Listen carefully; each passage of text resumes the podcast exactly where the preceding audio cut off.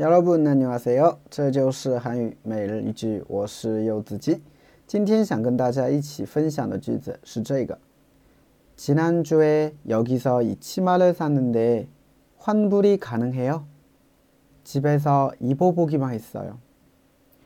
지난주에 여기서 이 치마를 샀는데 환불이 가능해요? 집에서 입어보기만 했어요.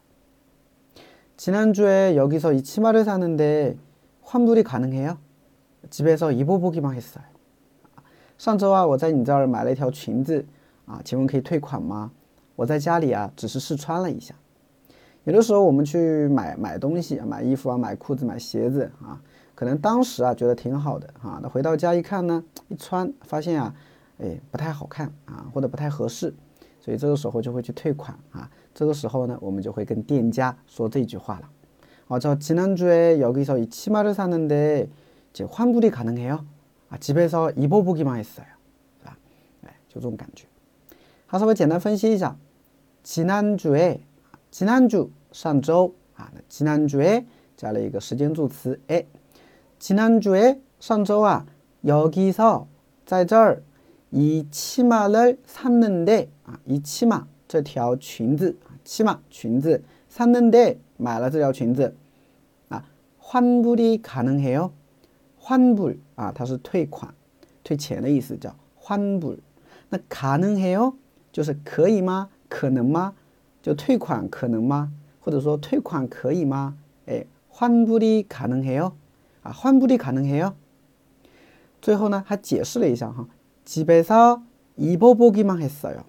啊，几倍少在家一波波的，一波波的呢？就是试穿啊，后边用了一个기만했어 요， 表示只是怎么怎么样，只怎么怎么样啊，我没有什么穿出去哈，这个很久，我只是在家里啊试穿了一下，是不是啊？哎，没有把它穿出去啊，没有干嘛去啊？所以几倍少一波波기만했어 요。 啊，连起来。